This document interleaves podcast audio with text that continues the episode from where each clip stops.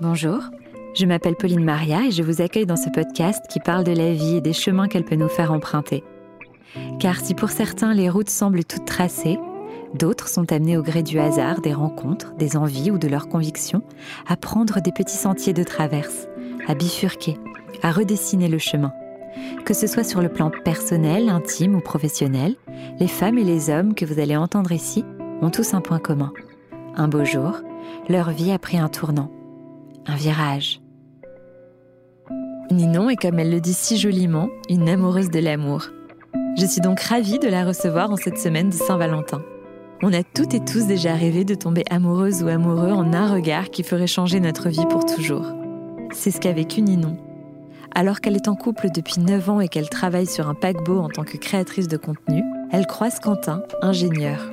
Lui aussi est en couple, mais en un regard, ils comprennent tous les deux que leur vie va basculer et que la passion va balayer toutes leurs certitudes, nous renvoyant l'image de Rose qui a trouvé son Jack, mais avec cette fois assez de place sur le radeau. Mais est-ce qu'une histoire qui naît dans la féerie et l'évidence rend les choses faciles par la suite? Est-ce que la puissance d'un coup de foudre protège des ouragans de la vie? Cela fait maintenant 5 ans que Ninon et Quentin sont en couple, désormais parents de deux magnifiques enfants. Ninon m'a ouvert son cœur et m'a expliqué que si beaucoup envie son histoire, elle n'a pas été épargnée par les épreuves. Parfois, elle a même perdu espoir, et elle et son amoureux se sont battus main dans la main pour leur couple et leur famille. Si on devait résumer notre conversation en un proverbe, ce serait qu'on ne choisit pas de tomber amoureux, mais on choisit de le rester. Je vous souhaite une bonne écoute. Bonjour Ninon. Bonjour Pauline. Comment ça va? Eh bien écoute, ça va très bien. Je suis très heureuse de pouvoir euh, faire cet épisode avec toi, même si c'est à distance. Ouais, moi aussi, je suis très très contente que tu aies répondu euh, positivement à mon invitation et qu'on puisse euh, raconter ton histoire aujourd'hui. Merci beaucoup. Et comme la Saint-Valentin approche à grands pas, on va profiter de l'occasion. Euh, on en pense ce qu'on veut, on peut se dire que c'est une fête commerciale ou qu'on n'a pas envie de le célébrer euh, dans le couple, mais ça reste quand même une belle occasion de se dire euh, qu'on s'aime et d'être un petit peu romantique. Et toi, c'est quelque chose, le romantisme, qui a fait irruption dans ta vie un beau jour, puisque tu as vécu de tout quitter par amour. Et donc, on va un petit peu parler de ta belle histoire d'amour. Est-ce que tu peux me parler un petit peu, s'il te plaît, de la Ninon que tu étais juste avant d'avoir un coup de foudre pour Quentin, le père de tes enfants? Eh bien, écoute, j'étais toujours euh, la même Ninon, mais un petit peu plus jeune du coup. Et puis, euh, bah, libre, euh, dynamique. et j'étais dans une relation à ce moment-là, une très belle histoire aussi, qui a duré 9 ans. donc, très installée. j'étais propriétaire. Enfin, voilà la petite histoire qui va bien, quoi, euh, qui roule euh, depuis un petit moment, euh, mais qui, voilà, était un petit peu aussi, je pense, sur la fin. Et ce qui a fait que j'ai j'ai ouvert les yeux quand j'ai vu Quentin, quand j'ai croisé son regard. je pense que j'étais disponible dans ma tête à ce moment-là, même si je le savais pas encore, en tout cas. Donc voilà, j'étais une vie une vie simple. bah, je, je, je, vivais déjà à l'époque de mes réseaux sociaux. C'est déjà mon travail et cette rencontre, euh, je l'ai, j'ai d'ailleurs faite grâce à mon métier, puisque euh, c'est en, étant invitée sur une croisière que j'ai pu euh, vivre cette folle rencontre. Dis-moi un peu plus de cette folle rencontre, du coup, de comment Quentin est rentré dans ta vie comme dans le film Titanic. Écoute, c'est exactement ça. J'ai été invitée en fait à découvrir une, un, navire de, de croisière. C'était le plus, le plus grand du monde à ce moment-là. Euh, et moi, j'avais un peu la phobie des croisières. Hein. J'ai beaucoup regardé Titanic. Euh, voilà, c'était mon film number one, mais il m'a vraiment traumatisé sur les croisières. Et du coup, j'ai un petit peu hésité à y aller. Et puis finalement, je me suis dit, bah pourquoi pas? Je pouvais y aller avec une copine. Je me suis dit, c'est l'occasion de de se faire une petite virée euh, un petit peu insolite. Et du coup, je l'ai rencontré en fait sur place, sur le navire. Euh, un vrai coup de foudre, comme on voit dans les films, comme on en entend parler des fois dans les livres ou quoi. Donc euh, ça existe et je l'ai rencontré là-bas puisque lui était ingénieur dans la construction navale et il était là-bas vraiment pour le boulot, pour voir que le, paquebot n'allait pas couler, que tout se passait bien sur place. Et, euh, on s'est croisés totalement par hasard euh, lors d'une de la soirée d'inauguration de ce navire-là. Donc voilà, nos regards se sont croisés et j'ai été complètement chamboulée à ce moment-là de ma vie. Tu dirais que quand vos regards se sont croisés, tu as compris tout de suite que ta vie avait basculé? Ouais, j'ai ressenti un truc euh, très très fort, très puissant et c'était vraiment euh, chimique euh, c'était tout mon corps qui parlait pour moi, si tu veux, mais j'avais pas en tête que ma vie allait changer à ce moment-là, bien que elle a quand même changé très vite. Mais sur ce moment-là, c'était vraiment le coup de foudre. Mais qu'est-ce qui se passe? C'est qui? Genre, je voulais juste savoir qui il était, je voulais lui parler, je voulais le toucher, je voulais, je voulais le voir de plus près, parce qu'on était un petit peu loin physiquement parlant à ce moment-là. Je, je savais pas ce qui m'attendait encore à ce moment-là, mais c'était tellement fort que je savais que ça allait pas juste être euh, un regard qui se croise, quoi. Hmm. Et tu le revois plusieurs fois sur le bateau? Vous avez l'occasion de parler un petit peu? Oui, bah on se parle directement en fait lors de cette soirée parce que c'est vrai que je suis un petit peu insistante euh, dans mon dans mon regard. Hein. Euh, je crois que là il y a pas trop de doutes. Genre je suis en mode euh, je le veux, je le veux, je le veux. Alors que je ne sais pas du tout mon tempérament habituel. Là j'avoue que j'étais un petit peu désinhibée par quelques petits cocktails de bienvenue sur le navire. et j'avais voilà j'étais vraiment dans un dans un mood si tu veux croisière copine un peu plus libérée entre guillemets. Et euh, donc on s'est abordé à ce moment-là, il est venu me parler. Sa première phrase a été de me dire qu'il était timide et qu'il avait une copine, mais tu vois, ça ne m'a pas freiné. Au contraire, je me suis dit, bah s'il me dit ça, c'est qu'il y a, il y a quelque chose qui s'est passé aussi de son côté, parce que c'est pas forcément une phrase que tu dis euh, à une fille que tu viens de rencontrer. Et à ce moment-là, on a déjà beaucoup échangé, même de manière assez perso, euh, des trucs assez forts déjà. Et puis j'étais rattrapée quand même par la lucidité et je me suis dit non mais je ne peux pas faire ça, je ne peux pas basculer. Enfin c'est pas moi, j'ai quelqu'un, euh, voilà. Donc je suis retournée dans ma cabine euh, sagement ce soir-là mhm. en lui disant mais écoute euh, il y a 3500 personnes sur le navire si on doit se croiser on se croisera et sinon adieu quoi j'étais un peu dans ce truc de de film romantique tu sais de tenter le tout pour le tout et de rajouter un petit peu de magie à déjà la magie de me dire bah on verra en fait. Si vraiment le destin euh, me dit que c'est lui, bah ça se reproduira à la rencontre. Ouais, tu l'as laissé entre les mains du destin, quoi. Ouais, totalement. Je me suis dit, euh, s'il est pour moi, euh, je le retrouverai à un moment donné, quoi. Hmm. Le destin a été de votre côté parce que du coup, tu l'as recroisé. Exactement, je l'ai recroisé. Alors c'était un petit peu facile pour lui parce que j'avais glissé entre temps euh, le nom de mon compte Instagram parce qu'il voulait savoir pourquoi j'étais là. Donc je lui avais juste donné mon mon blaze sur Insta et ça lui a permis en fait de me un peu de me pister le lendemain euh, en voyant un petit peu où j'étais parce que faut savoir qu'un navire de croisière c'est immense. C'est vraiment une petite ville, quoi. Il y avait, tu vois, il y avait un Starbucks, il y avait, enfin, des, plein de restos, mmh. euh, boîtes de nuit, patinoires. Enfin, voilà, c'est une mini ville. Donc on aurait pu ne jamais se recroiser, mais voilà, il m'a suivi un petit peu sur Instagram pour savoir où j'étais à quel moment. Et donc on s'est croisés euh, pas totalement par hasard, ce que je savais pas en tout cas à ce moment-là, mais c'était pas du hasard puisqu'il nous avait euh, suivis.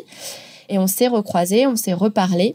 Et il m'a lancé une invitation pour le, le soir, euh, à savoir si on voulait aller dans tel ou tel bar. Donc J'étais assez désorientée parce que quand le revoyant hors contexte de, tu vois, de soirée en pleine journée euh, avec ses collègues de travail, ça aurait pu casser un petit peu l'ambiance et en fait, ça m'a rendu encore plus dingue et je me suis dit non mais là si j'y vais ce soir pour le coup, là ça va déraper sévère.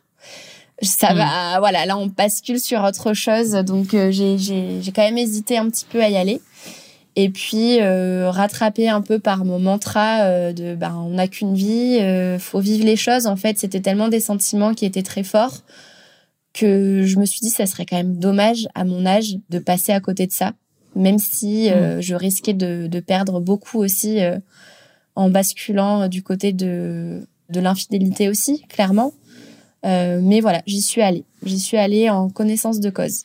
Et quand la croisière se termine, parce que ce que tu me disais aussi, c'est que bah, sur la, la croisière, il y avait quand même un petit peu ce côté cette période est une parenthèse, je suis loin de tout, sans réseau, euh, un petit peu dans une bulle, et donc euh, ma vie euh, est ailleurs, et ce qui se passe sur ce paquebot reste sur ce paquebot un petit peu. Quand tu comprends que ça va être plus, tu as pas envie tout simplement de te dire que ça va rester sur le paquebot en fait.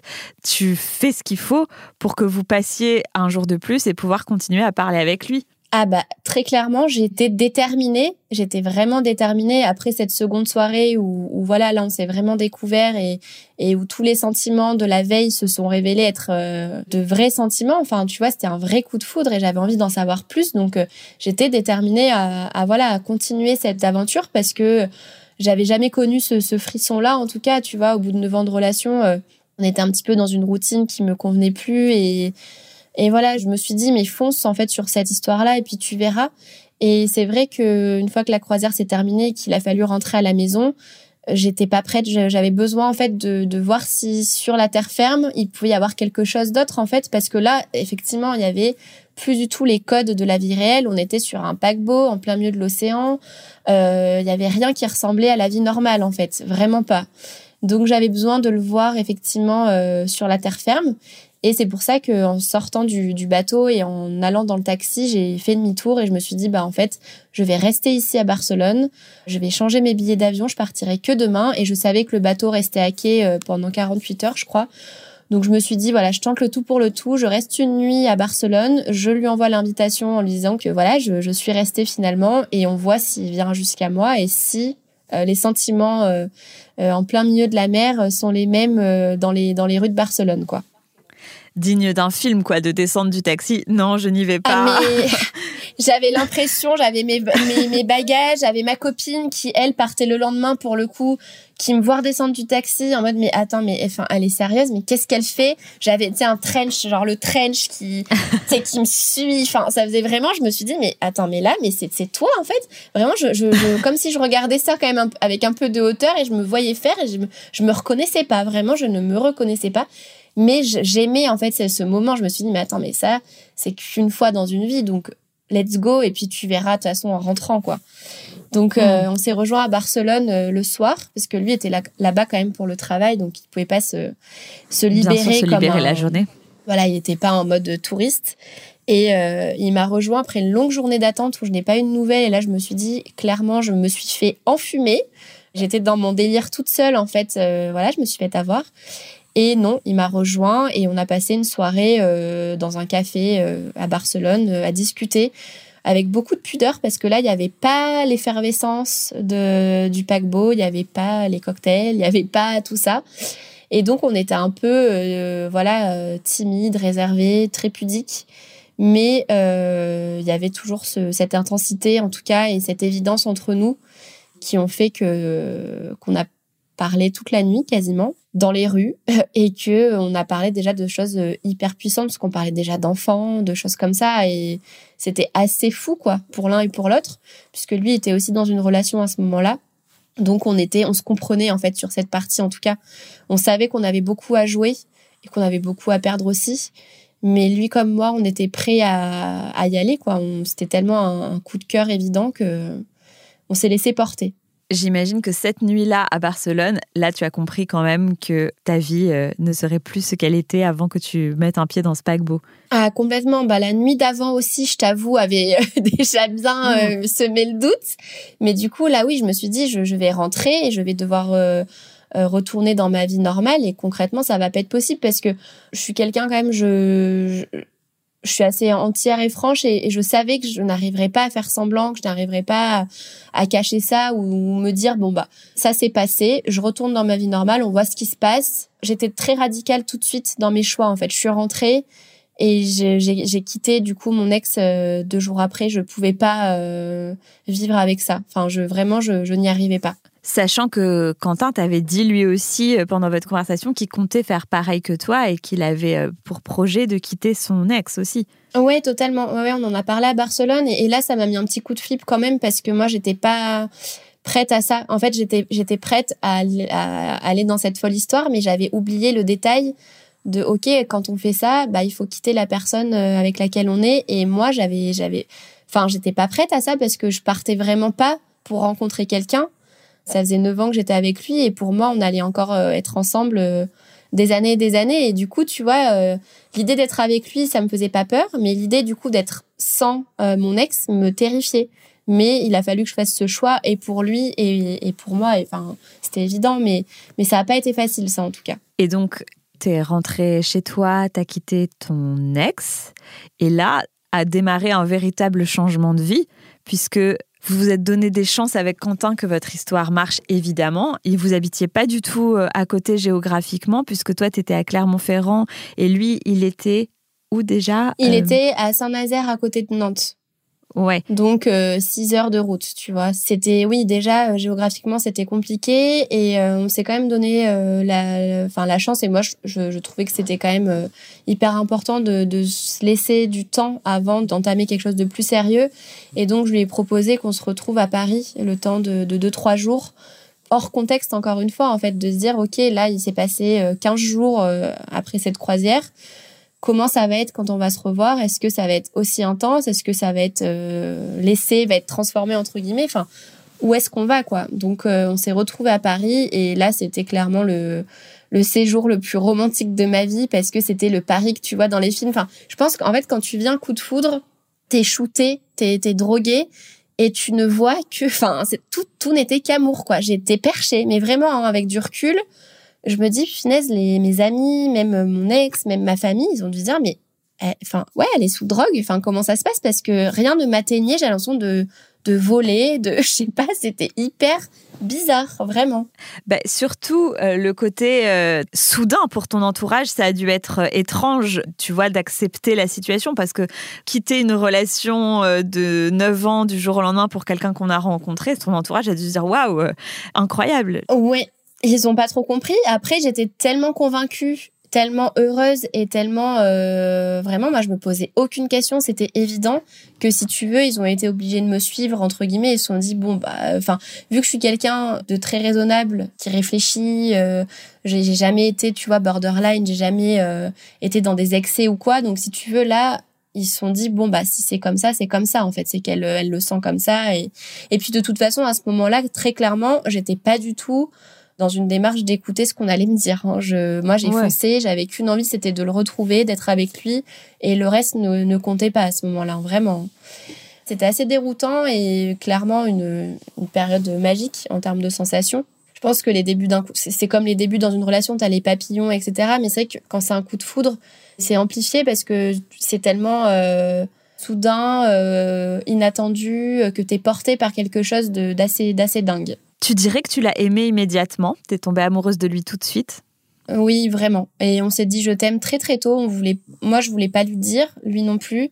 Et tu vois, quand on s'est retrouvé à Paris, porté par le romantisme de, tu vois, de Montmartre la nuit, euh, enfin tout était euh, fait pour qu'on soit amoureux très vite. Enfin, tu vois, j'ai des souvenirs. Tu vois, il me, il me portait sur le dos pour monter toutes les marches à Montmartre. Enfin, en fait, vraiment là, encore une fois, ce séjour à Paris, c'était comme dans un film. Du coup, tu ne peux que y croire en fait quand tu le vis. Et puis, t'as pas envie de ne pas y croire. Donc en fait, tu, tu y vas à fond. Tu suis ton cœur et, tu vis les choses. Mais voilà, faut savoir que tu montes très haut et le risque, c'est de, retomber après aussi très bas. Mais bon, on va y venir aussi euh, après. Ouais.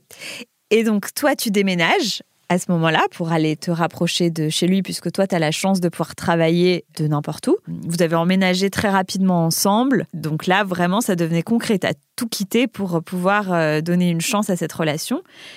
Vous avez eu rapidement des enfants rapprochés, puisque tu as été la maman d'une petite fille et d'un petit garçon qui sont jeunes. Ils ont quel âge tes enfants? Mes enfants, ouais, ma, ma, fille là va avoir 4 euh, ans euh, au mois de mai et euh, mon fils va avoir 3 mm. ans au mois de juillet. Donc ils ont 13 mois d'écart.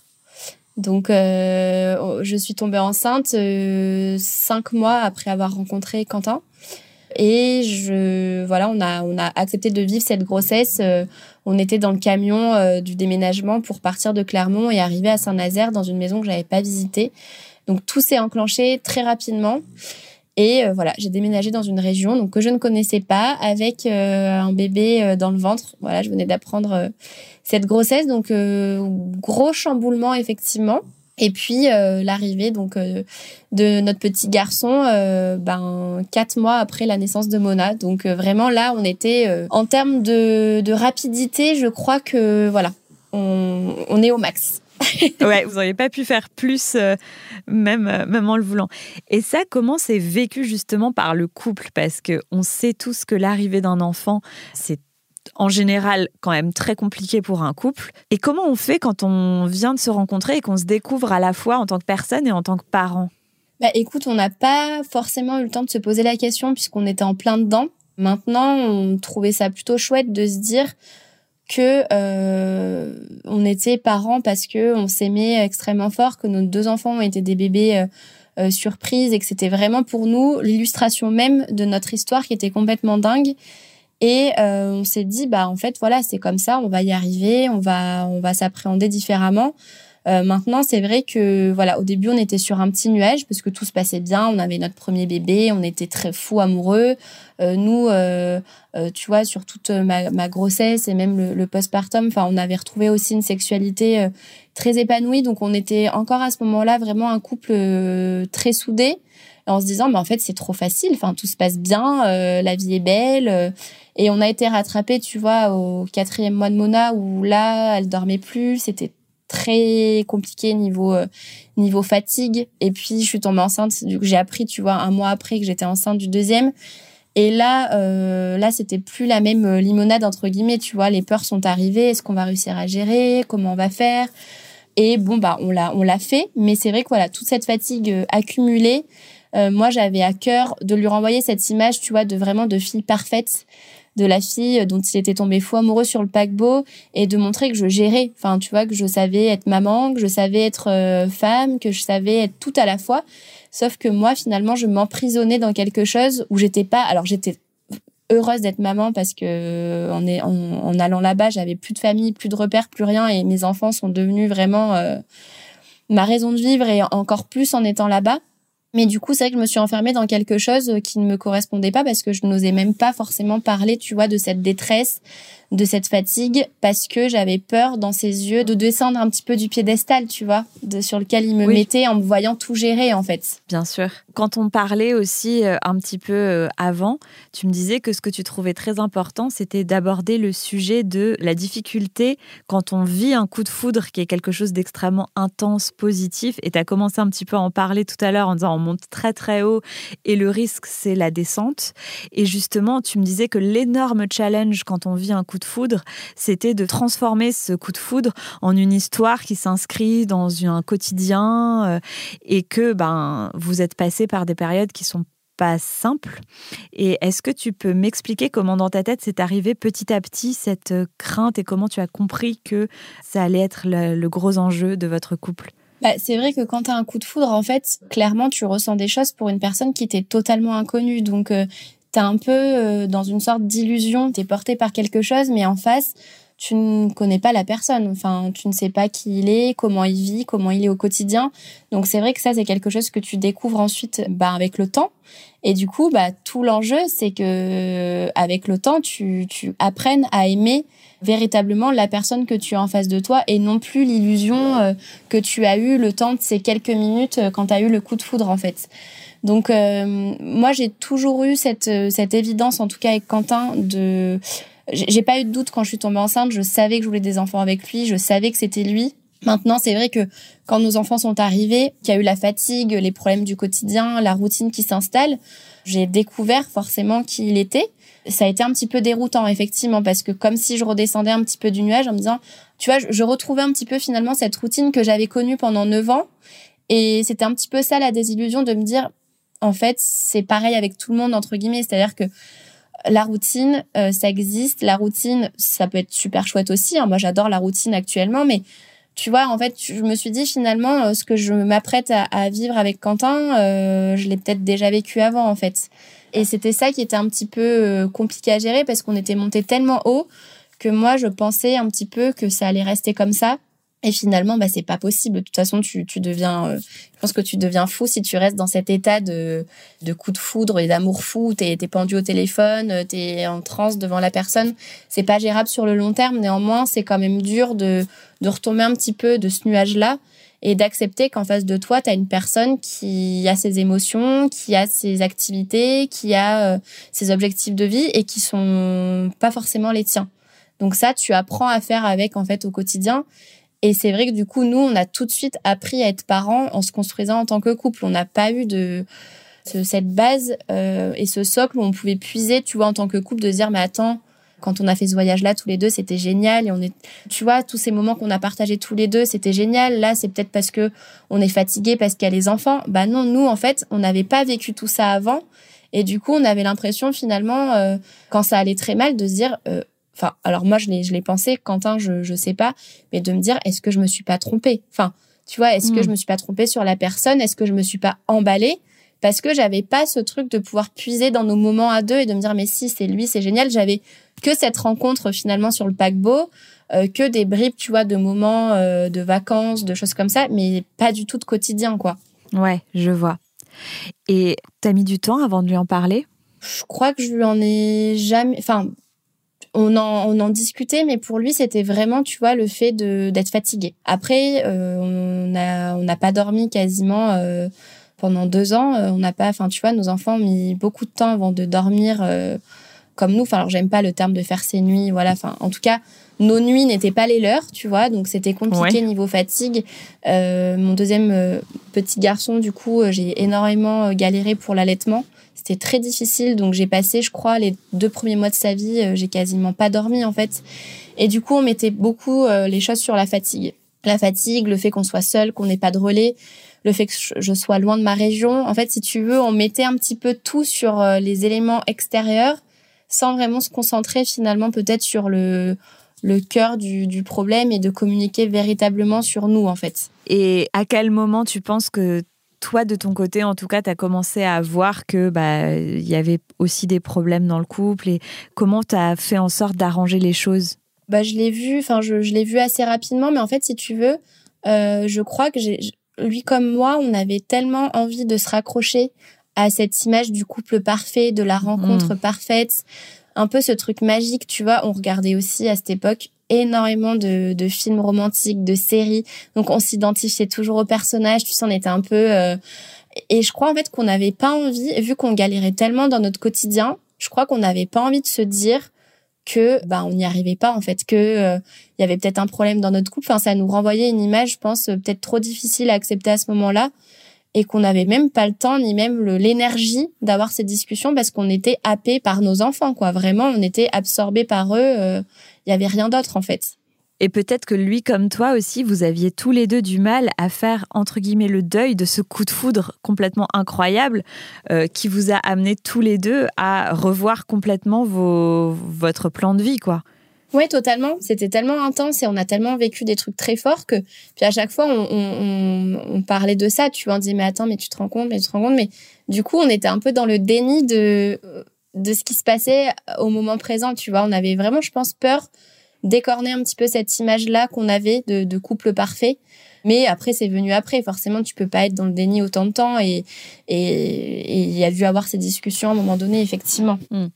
Et tu disais que ce qui était important pour toi, c'était que tu avais envie de véhiculer une image plus vraie aussi, parce que souvent sur les réseaux sociaux, on a un peu ce côté de euh, tout est rose, tout est beau, tout est nickel. En plus, quand t'es jeune parent, que t'en baves dans ton couple, que tes enfants, euh, rien que mettre des chaussures, ça prend du temps, et que tu vois euh, un couple trop mignon, hyper, enfin tu vois, qui a le temps de se préparer, alors que toi, si tu t'es lavé les dents, c'est genre le bout du monde.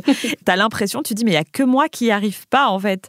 Euh, et toi, tu dis que c'est important pour toi justement aussi d'apporter un peu plus de vérité et de montrer que c'est difficile pour tout le monde et qu'il y a des difficultés dans tous les couples et qu'il faut pas se comparer justement et qu'il faut savoir que à travers ce qu'on voit sur nos écrans, il y a la vraie vie et qu'elle est bien souvent euh, plus compliquée. Tout le monde a son lot de difficultés dans la vie.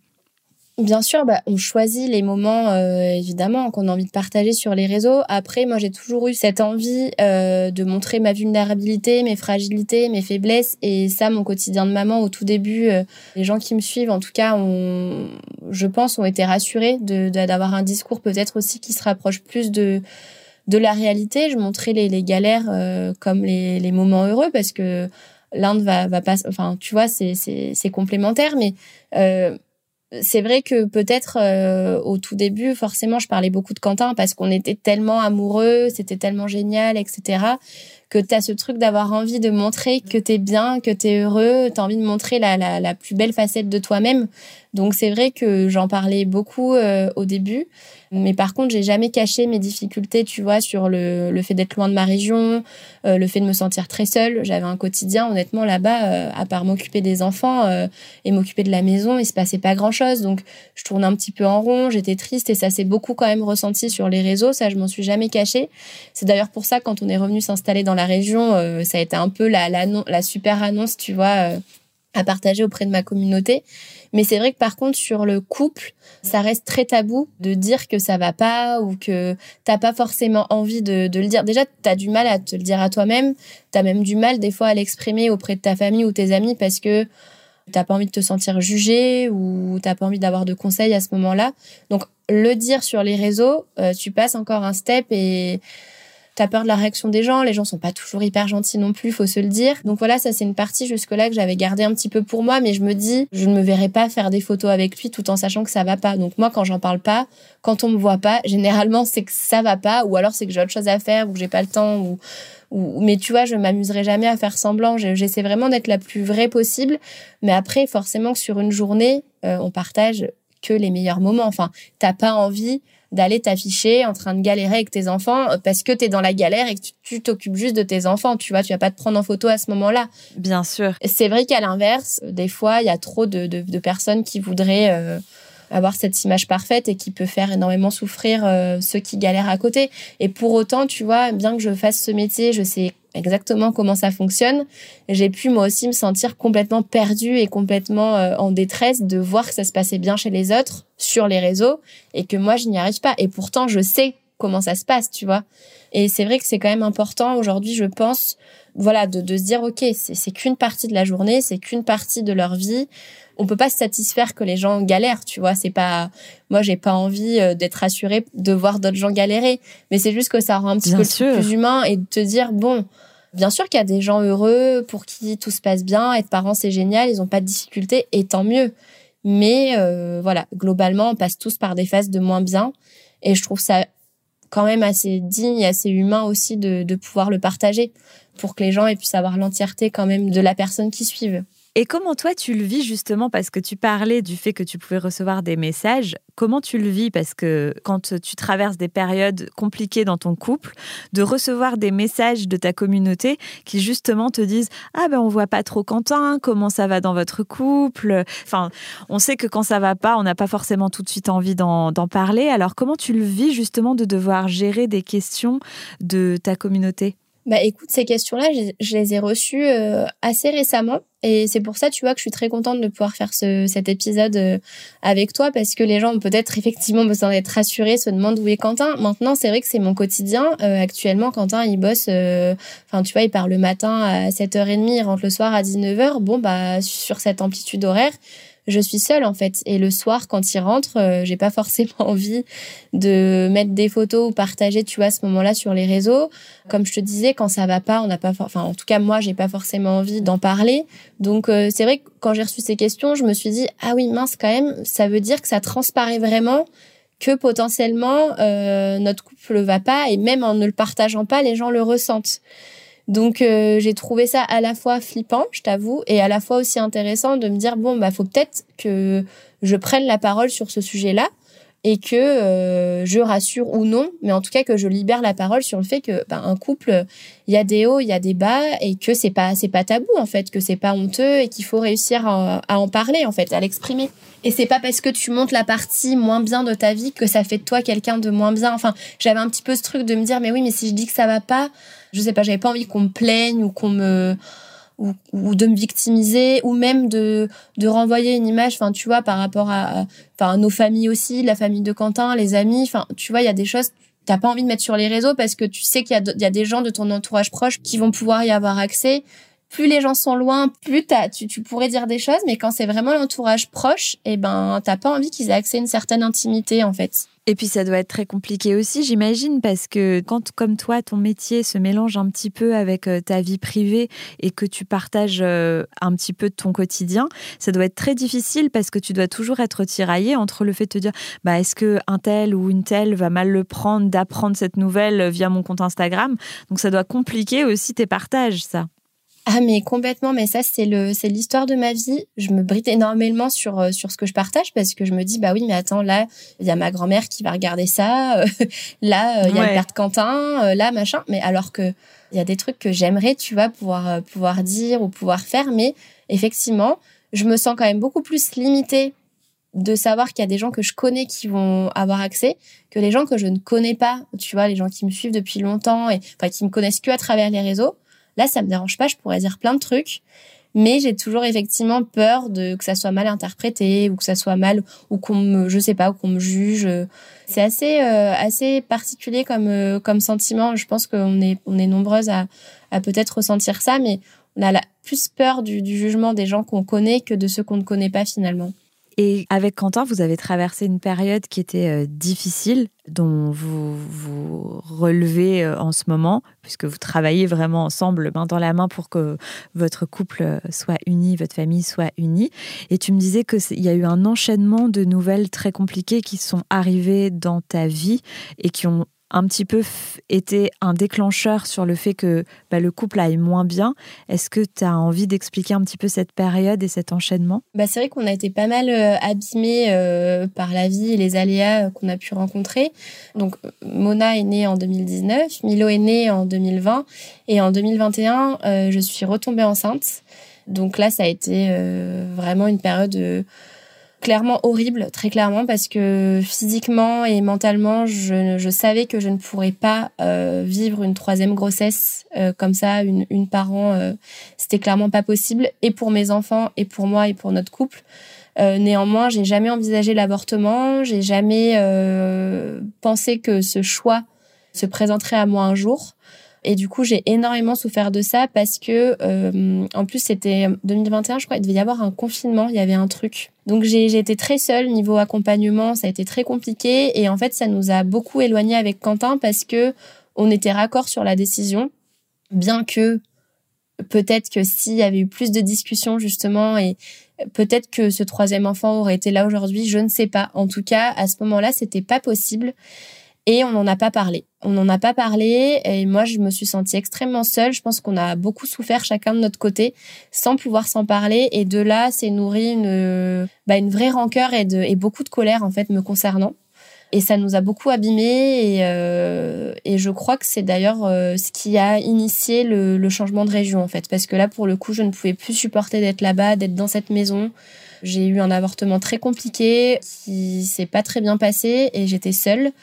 Très compliqué physiquement ou émotionnellement Alors tout, franchement le tout. Euh, émotionnellement, euh, c'était horrible parce que tu vois, j'avais en face de moi mes enfants et je savais ce à quoi j'allais devoir renoncer. Euh, je pense que quand tu n'as pas d'enfants et que tu prends cette décision, ce n'est pas moins difficile, mais c'est juste que bah tu sais pas en vrai, tu vois. Et là, je me disais, bah attends, mais Là, euh, je sais ce, ce à quoi je renonce. Du coup, ça me faisait extrêmement souffrir. Et physiquement, ça a été difficile parce que, donc moi, c'était sous médicaments, mais ça a pas, enfin, on a un peu minimisé le truc en mode, euh, non, mais c'est bon, c'est que de comprimer, etc. En plus, erreur à ne pas faire. J'ai pris les médicaments à des dates assez charnières, en fait, des dates euh, d'anniversaire entre guillemets. C'est vraiment le truc à pas faire, c'est que du coup, euh, j'associe maintenant certains événements à ce moment-là. Donc vraiment, ça c'est le truc à ne pas faire, c'est prenez une date totalement euh, au pif parce que sinon, il y a toujours un moment dans l'année où il y a cette date et voilà. Et oui, physiquement, ça a été difficile parce que moi, la prise du médicament, ça n'a pas du tout été anodin. J'ai galéré. Ouais, pendant plus d'un mois, j'avais des saignements. Euh, l'équipe médicale, euh, ben, moi, je connaissais personne là-bas, hein, vraiment, euh, région totalement inconnue. Je m'étais pas fait d'amis là-bas. J'avais pas forcément de d'échanges avec ma belle famille et euh, j'étais vraiment seule et je suis allée au planning familial et c'était euh, enfin une catastrophe quoi. Vraiment les professionnels de santé que t'as pas du tout envie de croiser un jour euh, sur ton chemin dans ce genre d'événement. Donc il y avait voilà ce manque de communication en couple c'était devenu un tabou alors que moi je suis quelqu'un qui parle beaucoup qui exprime les choses et là je, je comprenais ce que c'était que d'avoir un tabou tu vois enfin de ne pas oser parler et du coup, ça a vraiment euh, nourri quelque chose de très négatif euh, chez moi et au sein du couple, puisque en fait, moi, j'arrivais pas à passer à autre chose. Très clairement, je restais focalisée là-dessus, je n'arrivais pas à avancer parce que c'était quand même une décision prise à contre-cœur, même si elle était nécessaire. Et du coup, j'arrivais pas à comprendre comment en face, euh, j'avais une personne qui continuait de vivre totalement normalement et que cet événement ne soit pas plus marquant pour lui, alors que il l'a vécu, mais d'une manière totalement différente. Ouais, c'est toujours euh, le souci en plus quand on est, on est dans une période où on n'arrive pas à communiquer. On a tendance à faire des suppositions sur ce que l'autre pense, alors qu'en fait, il pense juste différemment. Et c'est ça qui peut être euh, difficile euh, au sein d'un couple. Et peu de temps après ça, en plus, tu as perdu ton chien. Léon, dont tu étais très proche, qui... Oui, tout à fait. Ben, en fait, on est parti donc, de la région en 2021, deux mois après cet épisode-là. Et quand on a déménagé, qu'on est rentré donc euh, à Clermont dans ma région, donc ce qui aurait dû être normalement un événement euh, assez heureux, assez joyeux, finalement c'était compliqué parce que moi j'avais envie de retrouver un petit peu ma vie, tu vois, euh, bah, voir mes amis, aller dans mes bonnes adresses, retrouver un petit peu la vie que j'avais avant. Et c'est vrai que là, Quentin a été confronté à l'effet inverse, à savoir changer de région, ne plus connaître personne sur place. Et vu qu'il n'avait pas retrouvé du travail à ce moment-là, ben gérer ses enfants en totale autonomie, ce qui n'était jamais arrivé auparavant puisque j'étais toujours là. Et donc déjà, je me suis sentie un petit peu euh, pas prise au piège, mais tu vois, j'osais plus sortir, j'osais pas aller voir mes copines parce que j'avais peur que Quentin sache pas gérer ou soit pas bien du fait que je sors. Donc c'est installé quelque chose de d'assez euh, pas pas malsain, mais euh, pareil, un manque de communication qui a fait que moi je me suis sentie privée de faire des choses alors que j'attendais que ça. Mais voilà, ce manque de communication, ça nous a pas aidé. Et donc, euh, s'en est suivi euh, la maladie ouais, de notre chien euh, Léon. Donc, c'était vraiment mon acolyte. Hein, pour celles qui me, qui me suivent sur les réseaux depuis longtemps euh, le savent. Et c'était vraiment une relation très fusionnelle. C'était mon chien, tu vois. J'ai tout vécu avec lui. Il m'avait suivi dans la région. Donc, c'était vraiment mon, mon, pilier. Et du coup, voilà, on a, on a affronté la maladie, les enfants qui étaient au milieu de tout ça une perte assez brutale et assez violente euh, bah, de notre de notre chien. Et donc ça nous a vraiment plongé, enfin en tout cas moi dans une tristesse euh, pas possible en me disant mais cette année de 2021 elle est horrible et j'avais l'impression un petit peu de payer, tu vois le choix que j'avais fait de, de l'avortement, je me suis dit, bah, en fait, on me le fait payer quelque part parce que j'étais pas du tout à l'aise avec cette décision. Donc, je pense que je cherchais un petit peu aussi peut-être moi à m'auto-saboter, tu vois, à me ouais, te punir, à me faire du mal, à me punir, alors que tout ça sont des événements euh, qui peuvent arriver et qui sont pas indépendants euh, les uns des autres. Mais ça a été une fin d'année très compliquée, surtout qu'entre temps on a eu le Covid tous les deux, donc on a été privés des fêtes de Noël. Euh, on voulait faire un voyage aussi, tu vois, pour changer un petit peu les idées. Et puis on n'a pas pu, donc on était enfermés, tu vois, dans cette maison qui en plus ne nous convient pas vraiment. Euh, enfermé dans une maison où, qui portait un espèce de une ambiance euh, pesante, très pesante. Et en plus, ce que tu me disais, c'est que la perte de Léon, c'est un petit peu au final à ce moment-là que tu as réalisé, puisque Léon, à la base, c'était le chien que tu avais pris avec ton ex. Et c'est un petit peu aussi à ce moment-là que tu as réalisé que finalement, tu avais pas pris le temps de faire le deuil de ta relation avec ton ex, qui avait quand même duré 9 ans, avec qui tu avais vécu plein de choses, et que ça t'a rattrapé de plein fouet à ce moment-là, le fait de revenir dans la ville dans laquelle vous aviez vécu votre histoire d'amour, de perdre ce chien qui avait été un petit peu témoin de votre amour, ça t'a fait te dire que bah, tu n'avais pas pris le temps de te poser pour euh, vivre cette rupture. Donc ça a été euh, difficile pour toi et tu as eu le besoin de communiquer avec lui, surtout qu'on n'en a pas parlé, mais tu m'avais confié que ton ex, euh, la rupture avait bien sûr été difficile pour lui, comme les ruptures le sont bien souvent, mais qu'il avait essayé de te récupérer puisque euh, il avait fait un geste extrêmement romantique au moment où vous vous êtes séparés, si tu as envie de le raconter. Donc effectivement, quand on est revenu à Clermont, euh, j'ai repris de plein fouet la vie que j'avais quittée brutalement bah, trois ans auparavant. J'ai tout repris et puis en fait, quand tu es mal dans ton couple, quand ça se passe pas bien, forcément, tu as tendance à, te raccrocher un petit peu soit ce qu'il y avait avant ou, ou soit ce qu'il peut y avoir après. Mais moi, je, connaissais que mon ex, en fait, si tu veux, je connaissais que ça. Et du coup, je me, je me suis raccrochée un petit peu à ce que j'avais vécu avant. Et je me suis rendu compte de tout ce que j'avais quitté, de tout ce que j'avais fait pour, pour vivre cette histoire avec Quentin et de tout ce que je pouvais peut-être avoir perdu. Enfin, tu vois, je me, je me posais la question. Euh, oui, à certains moments, je me suis dit, mais est-ce que j'ai fait le bon choix? Parce que j'étais tellement dans une détresse pas possible, tu vois, sans communication, sans rien, que oui, je me suis posé la question. Parce que effectivement, cette histoire et euh, cette rupture, elle n'a pas été euh, anodine, elle n'a pas été simple, parce qu'il s'est battu pour moi et il m'a fait une des plus belles preuves d'amour que j'ai jamais eues, puisque j'ai fait un voyage à Los Angeles peu de temps après l'avoir quitté. Et en fait, il est venu me rejoindre là-bas par surprise. Il m'attendait devant l'hôtel. Donc, si tu veux, euh, là, on était sur un level euh, de, de, de, romantisme et, et, et d'amour.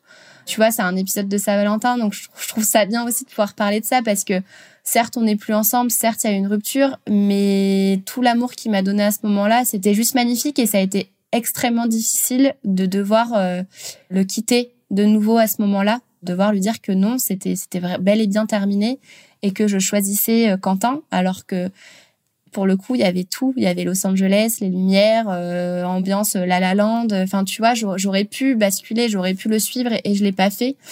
Et voilà, revenir à Clermont, ça m'a voilà, ça m'a rappelé tout ça, ça m'a remis dedans euh, par rapport bah tout, tout ce qu'on faisait ensemble, tu vois, chaque rue, chaque resto que je refaisais, bah je repensais forcément à quand on le faisait ensemble parce que j'avais tellement rien connu avec Quentin, on n'avait rien fait en tant que couple que tous ces moments de vie, je les avais partagés avec quelqu'un d'autre, mais c'était pas Quentin. Donc, euh, dans ma tête, c'était vraiment un mélange, et il a vraiment fallu euh, euh, faire ce deuil de cette relation et réaliser que j'avais que j'avais eu une rupture bah, qui était assez brutale et je m'en étais pas rendu compte jusque là. Je redescendais un peu, tu sais, bah il y a eu les grossesses, donc j'étais pleine d'hormones, pleine d'amour. j'ai eu mes postpartum.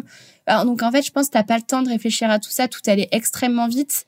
Et c'est après qu'il y a eu cette redescente, en fait. Je me suis posé toutes les questions que j'aurais peut-être dû me poser trois ans avant, mais je ne l'ai pas fait. Et j'ai dû, en tout cas, y être confrontée à ce moment-là pour pouvoir euh, vraiment redémarrer sereinement euh, dans cette nouvelle vie. Et Quentin, comment il l'a vécu que tu ressentes le besoin de mettre les choses à plat par rapport à ton histoire avec ton ex, d'en parler avec euh, ton ex et de digérer cette rupture?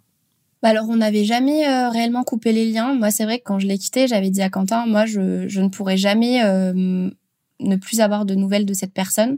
Je n'arrive pas à concevoir qu'on puisse aimer quelqu'un autant de temps, vivre autant de temps avec quelqu'un et du jour au lendemain le, barrer de sa vie. Enfin, moi, je vraiment ça, je, je, je n'arrive pas à le concevoir. Donc, je, je, savais que je voulais le garder dans ma vie. Maintenant, c'est vrai que ça a pris une tournure différente quand on est venu ici et que je me suis posé ces questions. Donc, effectivement, Quentin, il a eu très peur mais il, a, il avait confiance en moi et euh, il a vu que c'était très important pour moi aussi de d'aller euh, dans ces discussions.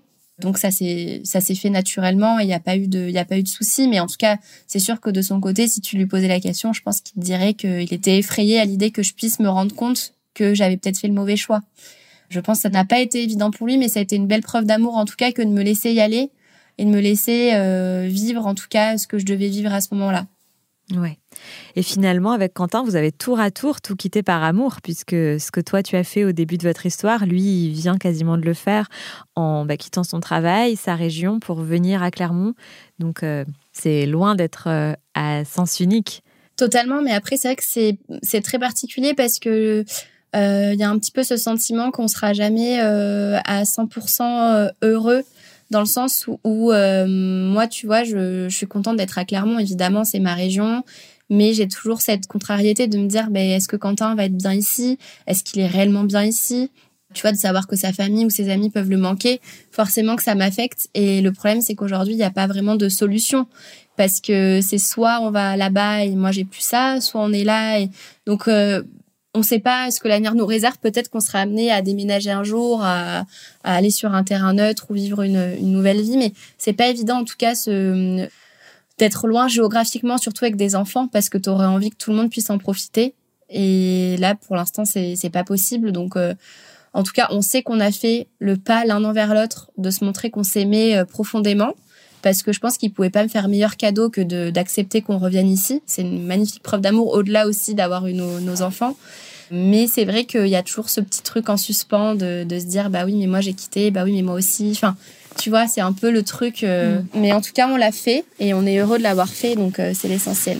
Et qu'est-ce que vous avez mis en place quand vous avez choisi justement de vous battre pour votre couple? Parce que ce que je trouve intéressant aussi dans la thématique, c'est qu'il y a un proverbe que je trouve très juste. Il dit, on ne choisit pas de tomber amoureux, en revanche, on choisit de rester amoureux. Et je trouve que c'est vrai parce qu'en fait, on idéalise un petit peu l'amour en se disant, euh, mais en fait, quand on s'aime, c'est une évidence, etc. Alors que je pense que c'est normal d'avoir des hauts et des bas dans le couple, à des moments de perdre espoir, de peut-être moins s'aimer parce que l'amour peut être mis à l'épreuve par euh, certains événements de la vie, mais qu'on peut choisir de rester amoureux et de se battre pour son couple. Et il faut pas oublier que le couple, ça demande du travail quand même euh, sur la durée. Et toi, qu'est-ce que tu dirais que vous avez mis en place ensemble pour euh, réussir justement à surmonter les différentes épreuves que vous avez traversées? Bah déjà, euh, on a toujours eu l'envie de se battre pour notre histoire parce que on savait que c'était exceptionnel déjà notre rencontre et, et le fait d'avoir des enfants si rapidement et que ça soit autant une évidence. En fait, si tu veux, on a vraiment, je pense, eu la volonté euh, mutuelle que ça se passe bien et qu'on y arrive. Donc, euh, l'un comme l'autre, on n'a jamais euh, cessé, je pense, d'être amoureux. Maintenant, c'était difficile de le retranscrire dans le couple avec les difficultés. Mais on a vraiment osé, je pense, se montrer nos faiblesses et on a enfin osé crever l'abcès et se dire véritablement les choses tous les deux, euh, chacun de notre côté aussi, on a entamé une, psychothérapie parce qu'avoir des enfants, euh, ça chamboule et ça fait remonter aussi tout un tas de choses et, euh, et ça, met, ça remet beaucoup de choses en perspective. Donc on a eu ce besoin de se faire aider mutuellement, enfin à l'aide d'un psy. Et après, c'était vraiment la communication. Et je pense que ce qui nous rassurait, c'est le fait de voir que ça pouvait être compliqué, en tout cas dans le quotidien, mais que tu vois, sur le plan physique, sur le plan charnel aussi. Il y avait toujours cette tension, ce désir et, euh, et ce plaisir aussi d'être l'un avec l'autre. Mais comme si ce gros nuage et cette grosse tempête, tu vois, nous nous prenait vraiment, euh, nous prenait vraiment tout et qu'on n'arrivait plus à se voir. Donc c'était pas à pas et, accepter aussi. Quentin a vraiment été, super sur ce point-là, c'est que il m'a laissé le temps, tu vois, le temps de prendre mes distances, puis de revenir, puis de parler quand j'avais envie de parler, puis quand j'avais pas envie de parler, ben ne pas parler. Enfin, tu vois, c'est important de respecter aussi, je trouve, le souhait de l'autre, ne pas brusquer. Et en fait, si tu pars du principe que tu es en couple et que tu as envie que ça dure et que tu as envie que ça dure toute la vie, t'es pas à deux jours, deux semaines, un mois, deux mois près pour euh, retrouver la personne que tu as en face de toi. faut vraiment euh, se laisser le temps parce que moi, je suis quelqu'un, si on me brusque trop, je vais avoir tendance à me braquer. Que si, tu vois, laisser une certaine distance, ça m'a permis de voir tu vois qui j'avais en face de moi et de voir nos problèmes et de et de voir que ça pouvait se résoudre. Mais quand tu es en plein dedans que tu es sursollicité déjà par tes enfants que tu es sollicité par ton mec alors que t'as pas envie et tout franchement c'est c'est très difficile. Donc euh, je dirais qu'il faut vraiment accepter que là tu es dans une phase où ça ne va pas. Ça va aller mais là ça ne va pas. Et il faut pas faire semblant en fait. Faut vraiment pas faire semblant parce que c'est c'est trop destructeur. C'est c'est vraiment destructeur comme tu disais, la communication est la clé. Et surtout que tu me disais aussi que toi, une de tes plus grandes fiertés, c'était aussi d'offrir, entre guillemets, une famille unie à vos enfants.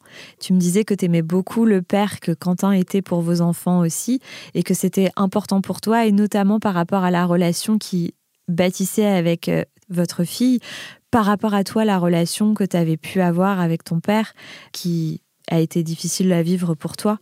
Totalement. Euh, moi, mon rêve euh, a toujours été d'avoir une famille unie parce que je n'ai pas eu ça, je n'ai pas connu ça. Et donc, euh, c'était une, vraie quête dans ma vie que d'avoir voilà cette famille. donc, on s'est battu et on veut se battre pour ça. Alors après, l'idée, c'est pas de, de, de, rester ensemble si on s'aime plus, pas du tout. Mais c'est justement de, si on s'aime encore, ne pas jeter l'éponge trop tôt et ne pas se dire non mais là c'est trop dur, c'est bon, on, se sépare et, le regretter quelques temps après, tu vois. C'est vraiment l'idée de se battre, de trouver des solutions parce que nous on est vraiment trop fiers de pouvoir raconter, enfin on l'a pas encore raconté l'histoire à nos enfants, mais de dire ben ouais on leur racontera notre notre folle rencontre, mais finalement ce qui sera de plus fou c'est d'avoir survécu à cette euh, parentalité euh, euh, express, à tu vois ces deux enfants rapprochés, à, à ces déménagements, à, à ces pertes, à, à, tout ça. En fait, ce sera ça le plus beau et, et je pense qu'on va y arriver, mais ça, ça demande beaucoup d'énergie, beaucoup de communication et, et, beaucoup d'envie aussi. Mais en tout cas, si je suis là aujourd'hui pour t'en parler, c'est parce qu'on a vraiment touché le fond complètement. Et là, on ne peut que rebondir. En tout cas, on a l'envie et on a la, il y a l'amour. Donc, euh, c'est tout ce qui compte.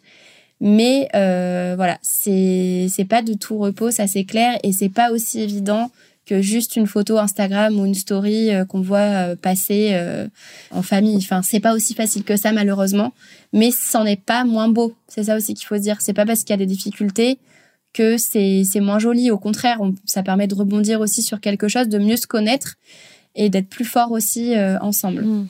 Ben en tout cas, je te remercie beaucoup et c'est vrai que je suis particulièrement contente qu'on ait fait l'épisode de Saint-Valentin ensemble parce que je trouve que le message que tu véhicules est particulièrement euh, bah, important du fait que tu montres qu'on peut vivre un conte de fées complètement incroyable qui fait rêver, dont tout le monde rêve, mais que ça va quand même avec son lot de difficultés et mettre en place des choses. Et je trouve que c'est très représentatif de l'amour, en fait, finalement, euh, toute la discussion qu'on vient d'avoir et du fait que, bah oui, l'amour c'est magnifique, l'amour c'est difficile, euh, l'amour c'est parfois euh, compliqué et il faut se battre pour réussir à, le conserver. Exactement, mais en tout cas, il faut suivre son instinct et, le vivre et surtout se dire que l'amour prend plein de formes différentes, que ce soit les amis, que ce soit euh, la famille. Moi, tu vois, la Saint-Valentin, euh, je suis complètement pour, mais cette année, ça va être avec nos deux enfants. Donc, euh, mais tu vois, ça fera une double dose d'amour. Mais en tout cas, voilà, faut pas hésiter à, s'écouter, parce que quand on s'écoute, généralement, on a les bonnes réponses. Donc voilà, c'est le message que je voulais délivrer aujourd'hui. Bah, je te remercie beaucoup, Ninon. Ben, merci beaucoup, Pauline, et bonne Saint-Valentin à toi. je te dis à très bientôt. Merci beaucoup d'avoir raconté ton histoire. Et toi aussi, très bonne Saint-Valentin. merci. Voilà, le moment est venu de se quitter. J'espère que vous avez apprécié cet épisode. Je vous donne rendez-vous la semaine prochaine pour découvrir un nouvel invité, un nouveau parcours et se faire embarquer dans un nouveau virage. En attendant, prenez soin de vous et bonne semaine.